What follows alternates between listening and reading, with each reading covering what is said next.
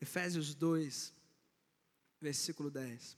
A palavra do Senhor diz assim: Porque somos criação de Deus, realizada em Cristo Jesus, para fazermos boas obras, as quais Deus preparou antes para nós as praticarmos. Vou ler de novo. Porque somos criação de Deus, realizada em Cristo Jesus, para fazermos boas obras, as quais Deus preparou antes de nós as praticarmos. Amém? Feche seus olhos mais uma vez. Obrigado, Senhor, porque o Senhor já tem falado aos nossos corações, mas eu te peço que nesse tempo, que nesse momento, onde quer que estejamos, seja nesse espaço, seja aqueles irmãos que estão nas suas casas assistindo pela televisão ou pelos celulares, que em nome de Jesus a tua palavra agora, Pai, entre no mais profundo dos nossos corações para que possamos ser conectados ao Teu Espírito de uma tal forma que sejamos transformados, que sejamos libertos, que sejamos encorajados, exortados por aquilo que o Senhor quer falar conosco. Ó Pai, que em nome de Jesus, nessa noite, os nossos corações alcancem o lugar que o Senhor quer para nós hoje, para que saiamos daqui certos de que ouvimos a tua voz e reagimos a ela, para viver aquilo que o Senhor tem para nós. E por isso te pedimos, tira todo movimento contrário, toda voz contrária, que ela seja repreendida agora em nome de Jesus. Que tudo que roube a nossa atenção, que roube o nosso coração da tua presença, que isso seja tirado deste lugar para que em nome de Jesus só o teu Espírito Santo fale. E eu te peço por mim, não permita que eu seja impedimento na vida dos meus irmãos, que eu seja distração, mas que eu seja instrumento da tua graça, da tua verdade sobre este lugar. Faz isso, é o que te pedimos em nome de Jesus. Amém? Põe aí, Bia, por favor. Não desista de quem você é. É isso que vai aparecer em breve ali. Não desista de quem você é. E eu vou ler de novo porque é sempre bom dizer isso. Não desista de quem você é. De tudo que eu falar aqui, a gente vai falar muita coisa. Pelo menos fica com essa frase no seu coração que você guarde isso. Porque se você sair daqui com essa verdade, com essa certeza, eu creio que dias melhores virão sobre a sua vida. Eu creio que dias melhores virão sobre o seu ministério, sobre o seu chamado e sobre aquilo que Deus tem preparado para você. Porque, de novo, porque somos criação de Deus, realizada em Cristo Jesus, para fazermos boas obras, as quais Deus preparou antes para nós as praticarmos. Eu não sei se você entende, mas o que eu vim aqui dizer para você nessa noite é algo que, na verdade, eu digo para mim quase incessantemente todos os dias. Porque precisamos nos conectar com a verdade que Deus já tem sobre nós, e é isso que Paulo está dizendo. Ele já preparou mesmo antes da gente começar a fazer aquilo que nós iremos realizar e manifestar em vida por Ele e para Ele, porque Ele nos conhece, Ele sabe quem nós somos. Ele entende as nossas angústias, os nossos medos, as nossas limitações, as nossas incapacidades as nossas qualidades, Ele, Ele conhece profundamente quem nós somos, porque Ele é Deus e Ele é o nosso Criador. Ele sabe de fato quem somos. Mas às vezes no decorrer da vida, no decorrer da jornada, na construção da nossa história, muitas vezes desistimos de quem somos e assumimos outras posturas assumimos outros caminhos, outras jornadas, e vivemos coisas diferentes dessas que Deus já preparou de antemão para que pudéssemos viver. E meu desafio para você nessa noite é voltar a se conectar com isso que Deus já preparou para você antes da fundação do mundo. E a isso nós chamamos de propósito. Pode passar. Afinal, quem você é? A Bíblia ensina que em Cristo você é nova criatura, que você faz parte de um povo lavado e remido e que você é chamado para viver o que Deus tem preparado. Pode passar. Olha esses três textos.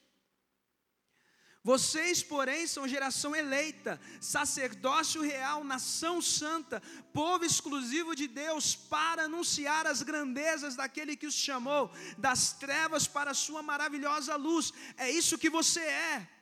Portanto, se alguém está em Cristo, é nova criação, nova criatura. As coisas antigas, as coisas velhas já passaram, e eis que surgiram coisas novas, ou eis que se fez tudo novo. Você é nova criação em Cristo Jesus. É isso que você é porque somos criação de Deus, e de novo lemos, realizada em Cristo Jesus, para fazermos boas obras, as quais Deus preparou de antemão para que nós as praticarmos. Você é criação de Deus, planejada, projetada, pensada, realizada, para viver o propósito perfeito que Deus já preparou para você. Você é isso, eu sou isso. Nós somos isso. Pode passar. Mas por que diante de certas questões você desistiu do que Cristo já te deu? Porque talvez em momentos críticos da sua jornada, aquilo que era tão claro e é tão claro, porque nós acabamos de ler, deixou de ser uma certeza tão profunda que te move, que te conduz e que te traz crescimento, que te traz renovação diária. Por quê? A verdade é que todos nós somos fracos e por isso sucumbimos. Mas hoje Deus te fala: ainda não desisti de você, por isso também não desista. De novo, não desista de quem você é. O que você é foi comprado por um alto preço. O que você é foi resgatado por um ato de graça profundo que nós ouvimos semana passada aqui com a pastora Mabel. A identidade a realidade da sua existência, é algo que ninguém pode roubar de você, porque Cristo te deu. Eu vim para que tenham vida e vida em abundância. Aquilo que eu dou, ninguém pode tirar das minhas mãos. Você é, em Cristo Jesus, uma nova criatura. Você é em Cristo Jesus chamado para viver um propósito. Você é em Cristo Jesus livre para realizar os planos e projetos que Deus tem para a tua vida. Mas talvez você aqui nessa noite, como eu, e como esses três personagens que vamos ver, e quando eu olho para esses três que nós iremos ver, aí eu entendo que eu também não sou tão assim. Porque se eles pensaram em desistir, ou se eles desistiram, às vezes isso pode acontecer com a gente também.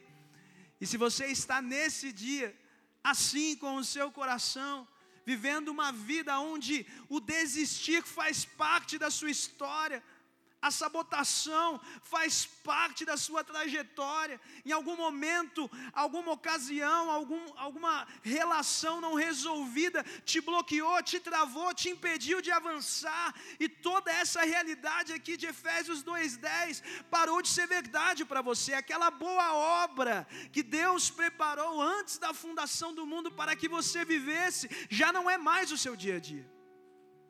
Isso está travado, isso está enterrado, isso está enclausurado num passado ou numa realidade outra que você cada vez se lembra menos. Mas eu quero dizer para você que se o seu coração está assim, Deus ainda não desistiu de você, Por isso, pelo menos agora, não desista também. E o primeiro personagem que eu quero ver com vocês é Sansão. Não desista de quem você é por causa dos prazeres deste mundo. E se existem motivos que nos fazem desistir, existem motivos diversos, mas um dos que nos atrapalham bastante na nossa jornada são as paixões desse mundo, são os prazeres que nos assediam, são as realidades que nos cercam. E olha esse texto de Sansão. Dois textos, na verdade. O primeiro. Certo homem, e você vai ler muita Bíblia aqui, ok? A gente vai ler muito texto. Certo homem de Zorá, chamado Manoá, do clã da tribo de Dan, tinha mulher estéreo. Certo dia o anjo do Senhor apareceu a ele e lhe disse: Você é estéreo, não tem filhos, mas engravidará e dará à luz a um filho, todavia tenha cuidado. Não beba vinho nem outra bebida fermentada, e não coma nada impuro, e não se passará navalha na cabeça do filho que você vai ter, porque o menino será o que? Nazireu, consagrado a Deus desde o nascimento, e ele iniciará a libertação de Israel das mãos dos filisteus. Qual que era as, quais eram as obras que Deus havia preparado de antemão para que Sansão vivesse? Essas. Que ele fosse um nazireu. Que ele fosse alguém consagrado, separado, santificado para viver a vontade de Deus e alguém também que libertasse Israel do poderio dos filisteus, e é importante lembrar que antes de Sansão nascer, Israel já estava dominado pelos filisteus por 40 anos. Já eram quatro décadas de sofrimento, de subjugação, onde eles estavam tendo que suportar aquela tirania dos filisteus. E Sansão é levantado por isso e perceba, foi Deus que gerou Sansão, porque foi o próprio Espírito que trouxe vida a essa mulher que precisava ganhar um filho, e ela recebe um filho como alguém enviado, como alguém com um propósito muito claro, e os pais sabiam disso. Mas presta atenção nesse texto. Sansão desceu a Tina e viu ali uma mulher do povo filisteu. Quando voltou para casa, disse ao seu pai e à sua mãe: Vi uma mulher filisteia em Tina. Consigam essa mulher para ser minha esposa. Seu pai e sua mãe lhe perguntaram: Será que não há mulher entre os seus parentes? Ou entre todo o seu povo? Você tem que ir aos filisteus incircuncisos para conseguir esposa. Sansão, porém, disse ao pai: Consiga para mim, é ela que me agrada. Os pais sabiam do propósito de Sansão, porque nesse caso Deus já havia revelado para os pais o propósito de Sansão. E os pais percebem que aquela atitude de Sansão estava estranha, dentro daquilo que Deus estava preparando para Sansão e o alertam. Mas qual é o argumento que Sansão usa para realizar aquilo que ele queria? Consiga essa mulher para mim, porque ela me agrada. A gente precisa entender que toda vez que o prazer se torna maior do que a nossa identidade ou do que o nosso propósito, nós rompemos com quem nós somos. Porque eu não sei se você sabe, não é o prazer que faz você feliz, mas sim a presença de Deus. Vou repetir, eu não sei se você sabe, não é o prazer que te faz feliz. A psicologia vai dizer isso para você. A psicanálise vai dizer isso para você. Essa sociedade vai dizer isso para você. Mas eu digo para você que só quem te faz feliz é Deus e o seu espírito e a sua graça. Porque senão, como é que a gente vai ler Abacuque 3 que nós cantamos aqui e dizer que Abacuque era feliz? Não dá. Não dá psicologicamente falando, era impossível Abacuque estar feliz numa, numa situação daquela, porque ele está perdendo literalmente tudo. Tudo. Seu país está sendo devastado. Ele está vendo sua nação sendo destruída. Mas ele está dizendo, todavia eu me alegrarei. Como é que alguém pode dizer isso? Porque esse alguém tem a sua alegria no Senhor. Não é o prazer que te faz feliz é a presença de Deus. Ah, pastor, mas dá para ter prazer na presença de Deus? É claro que dá, meu irmão. Porque Deus ele quer sim também nos alegrar e nos dar esperança e nos dar ânimo e nos dar prazer e nos dar a condição de termos uma vida alegre nesses dias, alegre nesses tempos difíceis, mas entenda, não é o prazer que te define. Porque se o prazer te define, querido, qualquer proposta de prazer vai te seduzir. E foi exatamente isso que Sansão fez, e por isso Sansão se perde um pouco. Não é isso daí, isso daí é o final da história. Calma aí, que a Bia vai chegar lá. Em nome de Jesus. E é assim que Sansão se perde. Passa aí, aí. Sansão foi separado para viver uma história de consagração ao Senhor e libertação de Israel.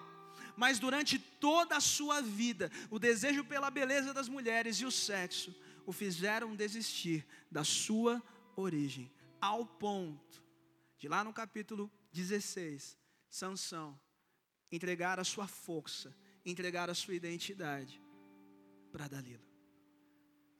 Ele desprezou tanto aquilo que ele era, que ele apenas deu isso de presente, só para satisfazer uma mulher que ele gostava. Porque para Sansão, durante toda a sua vida, e se você ler a história, você vai ver que diversas vezes ele cai no mesmo erro. Para ele, sexo e beleza feminina eram mais importantes do que o seu propósito, do que o seu chamado.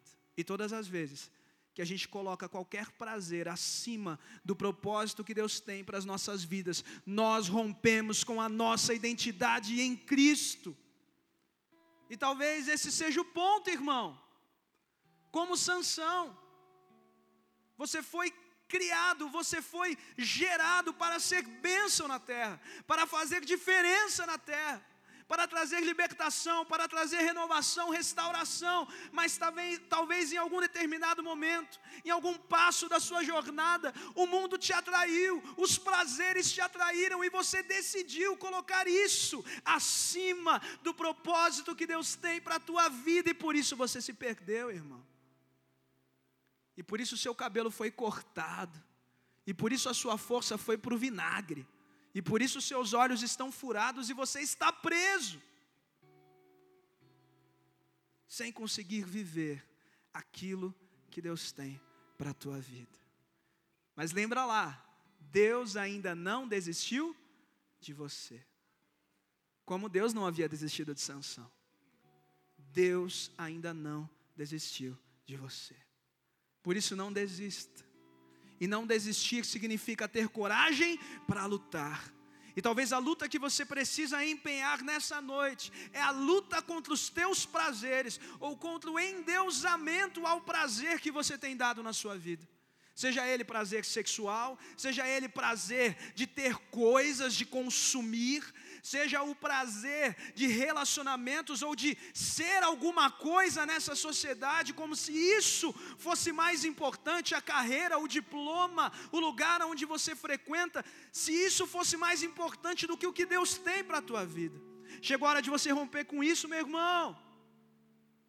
Porque quando você romper, eu creio em nome de Jesus, as algemas que te prendem, elas irão se romper e você será livre de novo para realizar o que Deus tem para a tua vida. Deus não desistiu de você, assim como não desistiu de Sansão.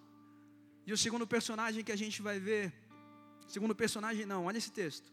Como filhos obedientes, não se deixem amoldar pelos desejos de outrora, quando viviam na ignorância, mas assim como é santo, aquele que os chamou, sejam santos vocês também em tudo o que fizerem, pois está escrito: sejam santos, porque eu sou santo. Uma vez que vocês chamam Pai, aquele que julga imparcialmente as obras de cada um, portem-se com temor durante a jornada terrena de vocês. Ainda Pedro, amados, insisto em que, como estrangeiros e peregrinos no mundo, vocês se abstenham dos desejos carnais que guerreiam contra a alma. Pode passar.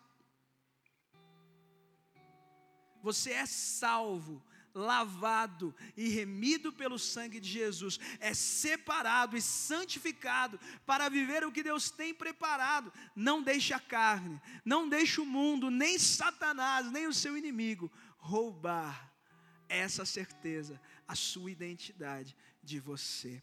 A carne ou o prazer não é melhor que a vida, em nome de Jesus. Toma posse disso. Sejam santos, porque o seu Deus é santo. E olha a boa notícia: é Ele quem nos santifica. É Ele que nos dá a capacidade para andarmos com Ele. Isso é maluquice, isso é graça, como nós ouvimos aqui. Mas é esse o Deus que nos chama para andar com Ele. E Ele tem nos capacitado todos os dias, se nós permitirmos, que o propósito dele se realize em nossas vidas e assim sejamos felizes. Porque quem vive o propósito de Deus é feliz em nome de Jesus, é feliz. Nosso segundo personagem, não desista de quem você é, pelas frustrações da jornada. Talvez como Sansão, o que fez você desistir foi o brilho deste mundo, foi a supremacia do prazer, mas talvez esse não seja o seu ponto. Você não está nem aí para o mundo, você não está nem aí para os prazeres, você entendeu isso, você não dá lugar para a carne. Mas talvez o que te fez parar, o que está te aprisionando, o que fez você desistir, são as frustrações que você alcançou nessa jornada, porque, queridos, entenda, a nossa vitória está guardada para nós na eternidade, e em Cristo somos mais do que vencedores, em nome de Jesus, amém? Mas nessa jornada a gente vai sofrer muito, irmão. E a gente vai se sentir derrotado diversas vezes. E se você tem o um chamado para ser pastor, olha, querido, toma cuidado, porque esse negócio de ser derrotado a gente se sente quase todo dia. Quando a gente vai aconselhar alguém, o negócio não anda, ou quando você gostaria que uma pessoa reagisse de uma forma, você fala: Deus, por favor, Deus, faz essa pessoa abrir o olho, ela enxergar o que ela está fazendo. E você se sente derrotado, você se frustra. Mas a gente precisa aprender que nem as frustrações são capazes de nos fazer desistir, elas não deveriam ser capazes. Olha o texto de Elias no Monte Carmelo. Ora, Acabe contou a Jezabel tudo o que Elias tinha feito e como havia matado todos aqueles profetas à espada. Por isso Jezabel mandou um mensageiro a Elias para dizer-lhe: que os deuses me castiguem com todo rigor, caso amanhã, nesta hora, eu não faça com a sua vida o que você fez com a deles. Elias teve o quê? Ali está escrito Elias mesmo, é isso? Para quem conhece Elias, isso é estranho. Elias teve medo, é uma frase de Elias mesmo. Ele está falando de Elias, sim, ele está falando de Elias. Elias teve medo e fugiu para salvar a sua vida. Em Berseba de Judá, ele deixou o seu servo e entrou no deserto, caminhando um dia. Chegou a um pé de giesta, sentou-se debaixo dele e orou, pedindo a morte. Já tive o bastante, Senhor. E aqui ele vai falar porque ele está tão mal, porque ele fugiu. Tira a minha vida, porque não sou melhor do que os meus. Elias estava frustrado. Pode passar.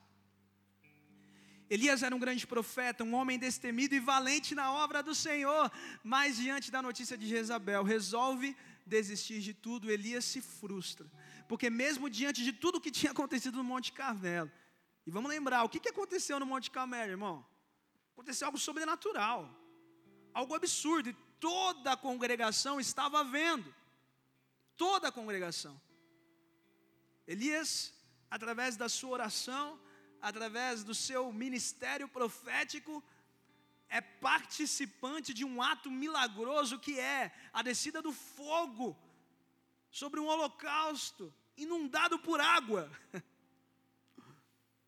Toda a congregação vê isso, Elias, não satisfeito, vai lá e mata todos os profetas. De Baal e de Azerá, ele mata todo mundo. E deve ter sido bem cansativo, né, irmão? Porque não é joguinho de videogame que você vai apertando um botão, entendeu? pá, pá, pá, pá, é mais fácil. Nós temos que ir lá e matar com a sua espada, né? Todos os profetas de Baal e Azerá, bastante gente. Elias, acredito que chega no final desse evento e diz: agora não é possível. Agora esse povo vai me entender. Agora esse povo vai se derramar diante da presença do Senhor. E na verdade, a expectativa de Elias era que Acabe se arrependesse. Que Acabe, o grande rei, se transformasse, porque se o rei se arrependesse, toda a nação também se arrependeria. Mas como a gente começou a ler no texto, o que, que Acabe vai fazer primeiro, irmão? Acabe vai falar com quem? Com Jezabel. Ô oh, carinha, como diria minha mãe diversas vezes, o cara banana, né? O banana. E porque ele disse para Jezabel, mostra que o seu coração não entendeu nada do que estava acontecendo. E quando Elias ouve a notícia de Jezabel através daquele mensageiro, ele entende tudo. Não tem mais o que eu fazer. O que mais eu posso fazer? Eu já fiz de tudo.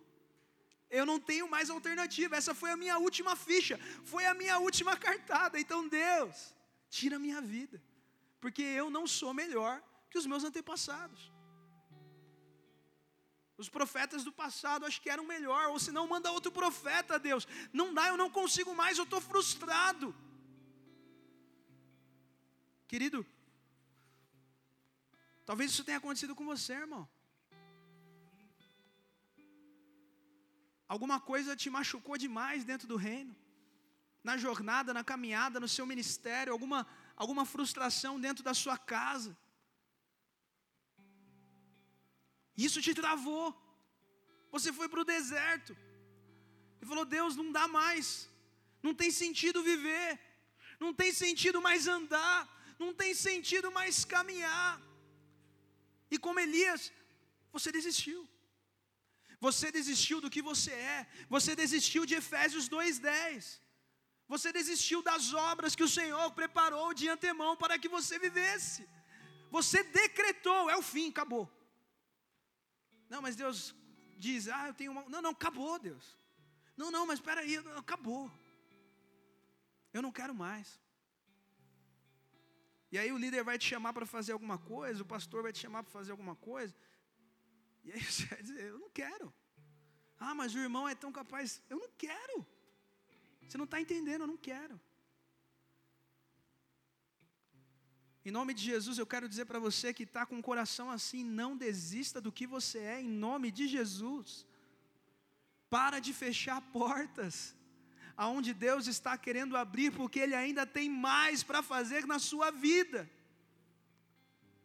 As frustrações do presente, elas não podem te derrubar, meu irmão. Elas podem te deixar tristes ou perplexos. Como Paulo vai dizer aos Coríntios, né? A gente até fica às vezes cansado, desanimado, perplexo, mas a gente não para. A gente continua avançando. Porque estamos olhando não para aquilo que é transitório, mas para aquilo que é intransitório, aquilo, aquilo que não se pode perceber, aquilo que é eterno. Nós estamos correndo atrás daquilo que Deus tem para as nossas vidas. E não existe algema, não existe dor, não existe negativa, não existe frustração no mundo que me faça parar. Eu não sei o que fez você desistir, mas se é uma frustração, e talvez seja até uma frustração com o pastor que está aqui no púlpito. Se é isso, meu irmão, em nome de Jesus, abre essa porta do seu coração e volta a andar. Porque o deserto não é o seu fim. O deserto não é o seu fim. Timóteo também passa por uma situação muito parecida. E Paulo vai dizer: Recordo-me da sua fé não fingida, que primeiro habitou em sua avó Lloyd e em sua mãe Eunice, e estou convencido de que também habita em você. Por essa razão, torno a lembrar-lhe que mantenha viva a chama do dom de Deus que está em você. Mantenha viva, Timóteo, deixa essa porta aberta. Mediante a imposição das minhas mãos, pois Deus não nos deu espírito de covardia, mas de poder, de amor e de equilíbrio, Timóteo. Tá difícil aí onde você está, e você, se você ler a carta de 2 Timóteo, você vai entender. Timóteo estava enfrentando uma oposição absurda dentro do seu ministério. As pessoas estavam indo contra ele, se levantando contra ele. E ele estava sucumbindo diante disso, um jovem pastor. Mas Paulo vai dizer: Timóteo, mantenha viva a chama do dom de Deus que há em você.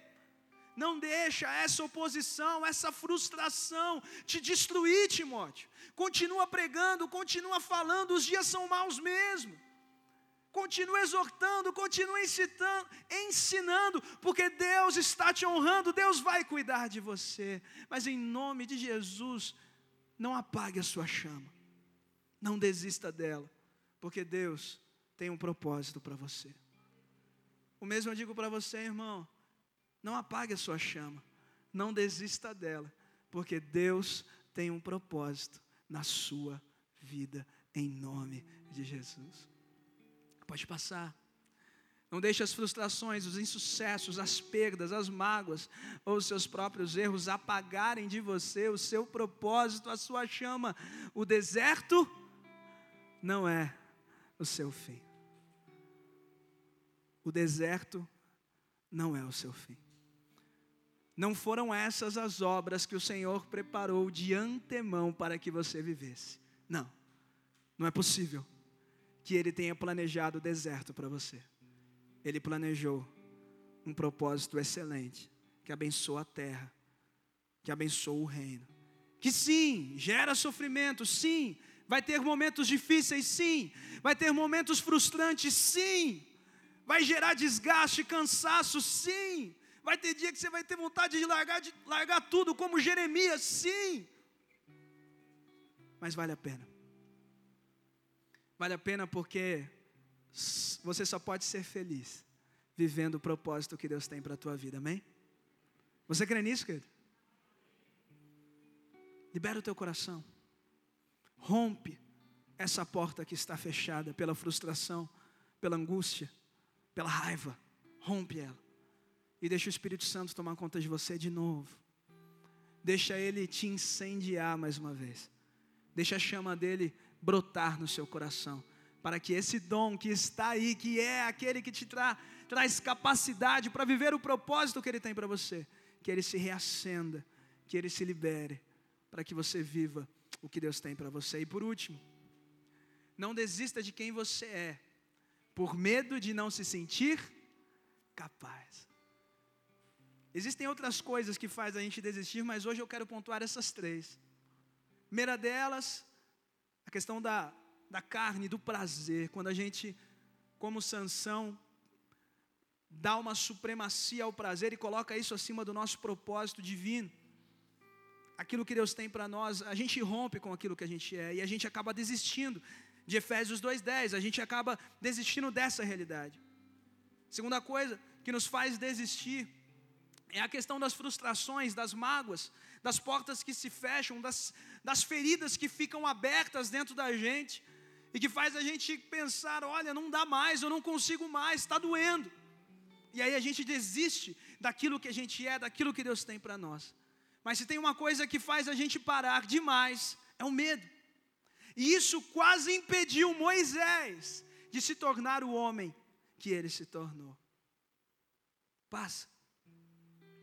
No dia seguinte saiu e viu dois hebreus brigando.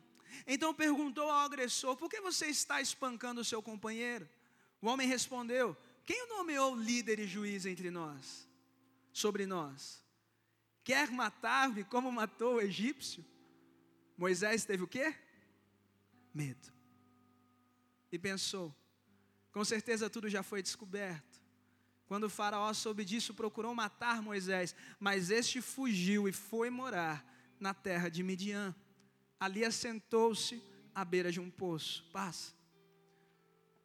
Agora, já ali no Monte Moriá, diante da sarça ardente, Deus disse para Moisés: Vá, Pois agora, eu o envio ao Faraó para tirar do Egito meu povo, os israelitas. Moisés, porém, respondeu a Deus: Quem sou eu para apresentar-me ao Faraó e tirar os israelitas do Egito?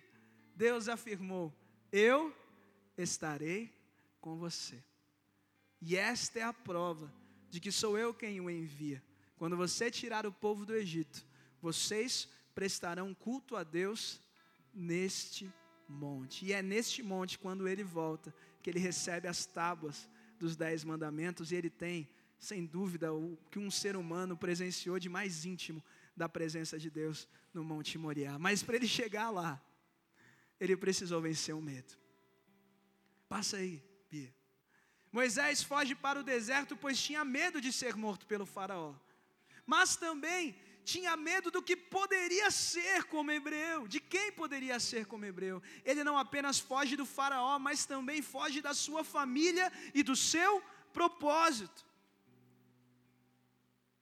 Eu sei que você já viu muito desenho por aí, né, da Disney e tudo, mas Moisés sabia que ele era hebreu. O texto deixa bem claro, e isso fica muito claro, quando ele desce do Monte Moriá e fala com Jetro assim, eu a desculpa, né, que ele dá para Jetro para voltar para o Egito é assim, eu preciso visitar a minha família. Eu tenho parentes vivos que ainda moram lá, ou seja, Moisés tinha total certeza de que ele era hebreu, de que ele era desse povo. Quando Moisés foge, ele poderia ter se escondido, sei lá, na casa da sua família lá no Egito. Ele poderia ter ido para outro lugar, mas ele foge de tudo.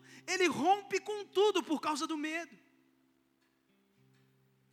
Ele já não se via como egípcio e não queria mais fazer parte disso, mas também não queria ser visto como hebreu, porque não conseguia entender o motivo disso, tinha medo do que ele poderia se tornar como hebreu, e por isso foge para o deserto. E lá no deserto ele tenta começar tudo de novo, e de fato começa constrói uma família, tem filhos, tem uma profissão, começa a ter uma estabilidade, queridos, mas quando Deus tem um propósito para você, você pode fugir para o deserto que você quiser. Sempre uma sarça vai aparecer no seu caminho e dizer assim: vai viver o que eu tenho para você. Vai viver. Porque o seu lugar não é aqui em Midian. O seu lugar é no meio do seu povo, fazendo a minha vontade. Talvez você esteja fugindo por medo daquilo que você pode ser nas mãos do Senhor. Mas a mesma palavra que Deus disse para Moisés, Ele está dizendo para você nessa noite: Eu estarei com você. Eu estarei com você. Josué passa por algo semelhante e Deus vai dizer para ele: Não fui eu que lhe ordenei, seja forte e corajoso, não se apavore, nem se desanime, pois o Senhor, o seu Deus, estará com você por onde você andar. Eu lhes disse essas coisas para que em mim vocês tenham paz. Neste mundo vocês terão aflições, contudo tenham ânimo, ou também pode ser dito assim: não tenham medo. Eu venci o mundo. Pode passar. Josué foi chamado para substituir ninguém menos que Moisés e liderar um povo muito difícil, que Moisés também quase desistiu de liderar esse povo, chamado Israel. Normal sentir medo diante disso. Vencemos o medo quando entendemos que Deus está conosco. É Ele que vai à frente. Por isso precisamos estar em paz e sempre avançando, porque Cristo já venceu o mundo. Eu trabalho muito com jovens, com adolescentes. E muitas vezes eu digo isso para eles. Porque muitos têm medo de viver os planos de Deus. Porque dizem assim, e eu já ouvi isso. Mas se eu entregar a minha vida para Jesus e Jesus quiser que eu vá, sei lá, para a Somália, ô pastor, minha vida vai ser difícil. Eu dou risada. E eu dou risada porque a gente acha que não dá para ser feliz na Somália. Porque na Somália não tem o que a gente quer. Porque na Somália não tem o modo de vida que eu gostaria de ter. Então eu vou dizer para você o seguinte: na verdade você nunca se entregou para Jesus. Porque enquanto você estiver preso ao modo de vida que você quer, você nunca vai experimentar a vontade que Ele tem para a tua vida. Porque Deus, quando entra na tua vida, Ele não quer só ser aquele que recebe o teu louvor, ele não quer só apenas ser aquele para o qual você toca, para o qual você canta, para o qual você serve na igreja, não. Ele quer fazer parte da sua história, ele quer mudar a tua vida, ele quer te dar um novo jeito de viver. E se o novo jeito de viver de Deus para você é na Somália, sendo perseguido, mas fazendo a vontade dele, creia, você vai ser muito mais feliz do que conquistando tudo que você quer conquistar com seu esforço e braço. E lá na eternidade você vai, ser, você vai saber disso. E lá na eternidade você vai entender isso. Não tenha medo do que Deus quer para você. Sabe por quê? Porque Ele te ama. O nosso Deus é um Deus é, sadomasoquista, sabe? Que sente prazer em nos ver sofrer. Deus é assim. Deus ele age assim. Deus ele não é assim. Deus ele nos ama. E se ele tem um propósito excelente para você, querido, saiba que esse propósito foi forjado no amor. O que ele tem para você sempre é o melhor, por mais difícil que possa parecer ser, não tenha medo. Você acha que foi fácil para Moisés voltar para o Egito e encarar o Faraó, encarar seus irmãos, que ele abandonou por 40 anos, encarar sua família e dizer assim: Ó, oh, eu vim aqui libertar, liderar vocês, porque Deus me chamou para isso. Você acha que foi fácil? Claro que não. Você acha que foi fácil para Moisés conduzir todo aquele povo no deserto por outros 40 anos? Claro que não. Mas você pode ter certeza que Moisés encerrou a sua vida completamente realizada, porque ele viveu o propósito que Deus tinha para a vida dele. Não tenha medo do que Deus tem para você, porque o que Ele tem sempre é o melhor.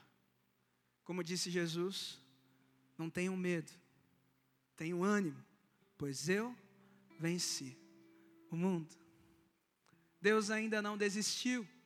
E Deus não desistiu de Sansão, porque depois de Dalila, Sansão recupera o seu cabelo e tem a oportunidade de se conectar de novo com, com o seu chamado, de novo com a sua missão. E num único momento, num único ato, ele realiza o que ele precisava realizar. Sim, ele precisou morrer para isso mas ele consegue ter um fim honroso e glorioso, fazendo e vivendo a vontade de Deus. Elias também, o deserto não foi o fim de Elias, e glória a Deus por isso. O anjo foi lá, falou com ele, deu comida, falou: Elias, calma, relaxa, né?